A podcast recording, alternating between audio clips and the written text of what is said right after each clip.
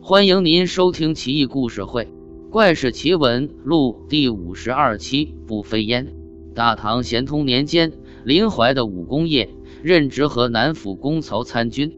他有一个名叫不飞烟的爱姬，容貌蝶丽，素手纤腰，不堪一握，举止优雅，血肌参肤，不胜绮罗。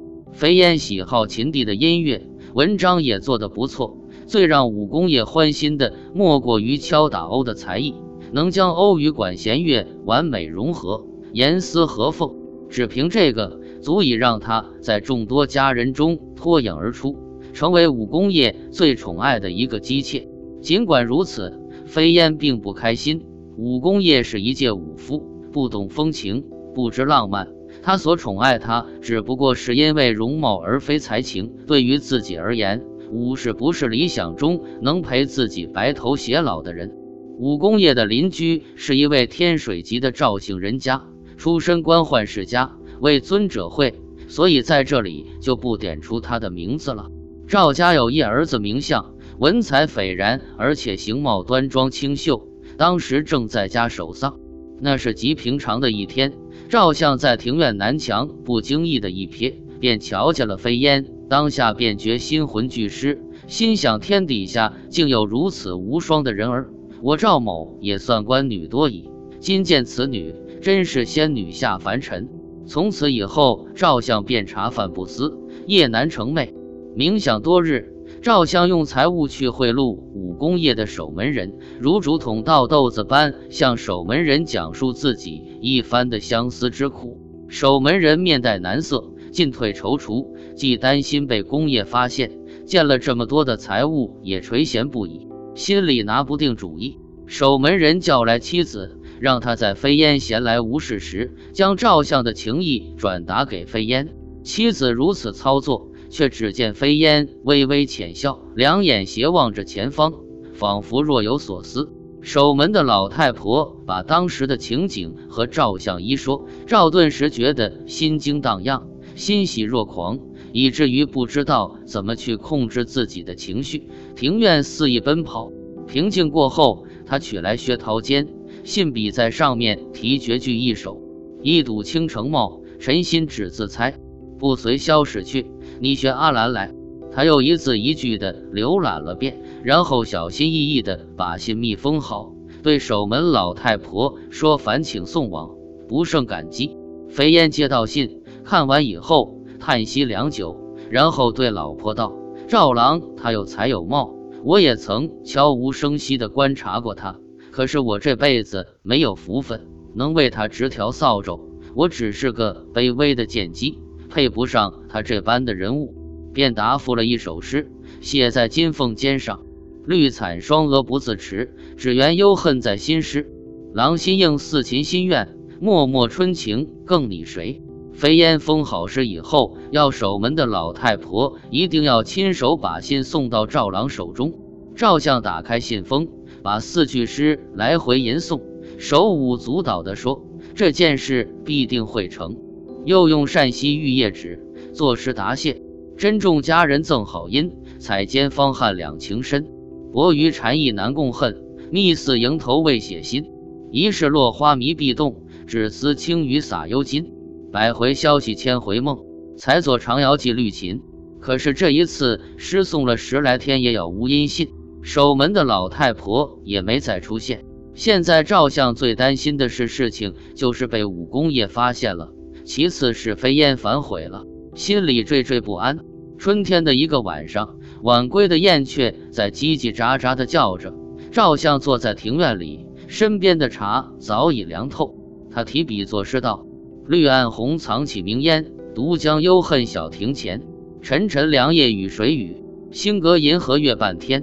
写完以后，又呆坐到半夜，才回房歇息。次日清晨，他正在院子来回踱步，吟诵哪天的诗。守门人的妻子过来传达飞燕的话：“不要怪我这十多天来为什么没有消息，只是因为偶感危急，蒙郎君挂念了。”在壁台间上写诗，和将一个香囊附送给赵相。诗写道：“无力言妆已绣龙，暗啼蝉锦丝难穷。近来赢得伤春病，柳若花妻妾晓风。赵相像珍视稀宝一样，把锦囊系在怀里，心无旁骛地看这间小小的书信，心里担心飞烟思虑过度影响病情，剪下一块乌丝兰回信说：“见说伤情为建春，想风产锦绿额贫，叩头为宝烟倾道，第一风流最损人。”守门老太婆一得到信，立马送往飞烟住的内室，因为武功业是府中的属官。平日里公务繁多，有时几天晚上要值班一次，多的时候有时几天不回家。这天恰好武功业在府里值班，没有回家。飞燕拆开书信，逐字逐句地研究信中所表过的含义，看了许久，他长叹一声：“男儿之志，女子之愿，情投意合间，心灵极稀通，哪怕远在天边，也似近在眼前。”肥烟写了封信给赵相，说：“我是一个不幸的人，很小的时候父亲就去世了，后来又蒙受媒人的欺骗，不得已跟了这个武夫在一起。每当月明星稀，却压回巢时，我弹着我的琴，不禁怀念以往美好的时光。秋风寒风萧瑟，冬夜孤灯盈盈，我也只能用这把琴来叙说我对当年岁月的遗憾。万没料想到您。”忽然给我编织了那么炫美的画卷，我用颤抖的双手打开这华丽的信封，那优美的词句在我心间缓缓流淌。只愿落水波浪阻隔，甲午周边的墙却高然耸立。本想连接巫山行云，可叹无木供凤台。心念自见枕席，却离楚山千万寻路。唯望苍天上先能指引明路，让我能一睹你的真颜。纵然让我堕入无尽之狱，今生今世我也不枉来此人间。今附上一诗，用来表达我对你急切的眷恋。话言春燕须同宿，洛浦双鸢肯独飞。长恨桃源诸女伴，等闲花里送郎归。飞烟封好诗和信，让守门老太太送往赵家。赵相看了信和诗，心里分外甜蜜，因为他看到了字里行间的深意。他虔诚的焚香祷告。这天黄昏，秋风瑟瑟，满地黄叶。赵相又在庭院静坐，守门老太婆快步走来，笑着说：“赵郎君可愿见见神仙？”赵相很惊讶，连忙说：“想。”老太婆传达飞燕的话说：“今晚公曹到府里值夜班，天赐良机，妾家的后院就是郎君家前墙。”如果郎君对我的情谊一如既往，且专候你的到来，千言万语只待你一一道来。天晚后，赵相踏着梯子登上了墙头，飞烟早已已叫人在墙根处重叠的摆上了他，让赵相踩踏而下。赵相下来后，见飞烟已然化了妆，站在花下，美丽的让花儿都萎靡不振。两人互相拜见后，都高兴到了极点。以至于都结结巴巴，不知说什么好。两人手拉着手从后门而入，背着灯光，放下帷幄，相敬而欢。春宵梦苦短，夜来恩爱长。早晨离别，飞烟的眼泪像断了线的珠子一样坠落。是前世的姻缘让我遇到了你。你不要以为我是一个品行不端、放荡不羁的女子，只是你的才情让我迷离，我深陷其中不能自拔。望郎君体会妾的心意。世间有几个女子能生就卿这般的美貌，又有那般人儿，会有你如此的才情？我向苍天请示，愿和你共结连理。赵相说完后，翻身入自己家。翌日，赵相托守门的老太婆赠给飞燕一首诗：“石洞三清虽路阻，有心还得傍瑶台。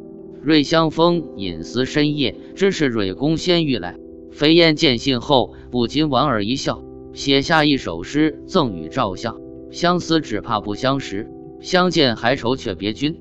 愿得化为松下鹤，一双飞去入行云。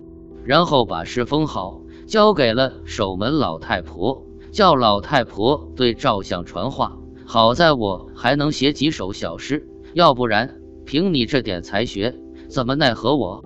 两个人在近十天的时间里。经常在后院玩，诉说彼此之间的相思之苦，道不尽的郎情妾意。然后缱绻尽欢而去。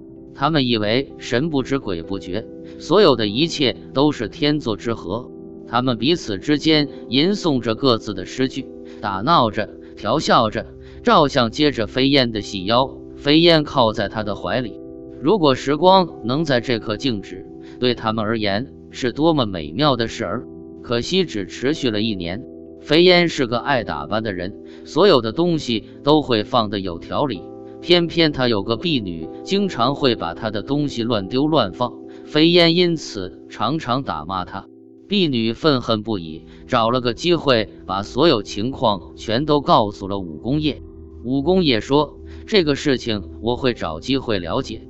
做婢女的说话要严谨，而且不能讲主母的坏话。”某天又轮到武公业值日，他假托家中有事情，向长官告假。黄昏时分。工业假装像平常那样去值夜班，但却隐藏在里弄门口。街上的更鼓响后，他爬回了家，沿着墙根溜了后院，看见飞烟正倚着门，口里低声吟诵着什么诗句。赵相趴着墙，斜眯着眼看着飞烟。工业怒不可遏，立马冲上前去，想捉住赵相。赵相发觉后，魂飞魄散，吓得跳下墙狂跑。工业和赵相搏斗，赵相敌不过，慌乱逃跑中被扯掉半截短衣。工业脸色青黑地进到屋里，叫飞烟出来，声厉俱色地盘问。飞烟浑身颤抖，满面羞红，声音颤动，最终什么也没说。工业气愤填膺，把飞烟在大柱子上绑得严严实实，用鞭子狠狠地抽打。飞烟浑身是血，他说。我在这个世上能和赵郎彼此亲近，我满足了。就算坠入无尽地狱，我也此生不悔。夜沉沉，工业本来长得肥胖，一顿剧烈运动后累得气喘吁吁，便坐在柱边打盹。肥烟叫来他最喜欢的婢女，说：“给我拿杯水。”等水到了后，肥烟仰头一饮而尽，就断了气。工业撑着地站起来，想再次鞭打他，但一看。飞燕垂着头，一摸鼻子，已无呼吸。他把他解下来，抱着他走向内室，口中连连呼唤飞燕，可不，飞燕已经不能再回答他了。公爷对外声称飞燕突然暴疾，不治而死，几天后把他埋葬在北邙山上。附近的人都知晓他是死于非命的，而赵相却换了衣服，改了名字，远逃江浙。从此再也没有回来。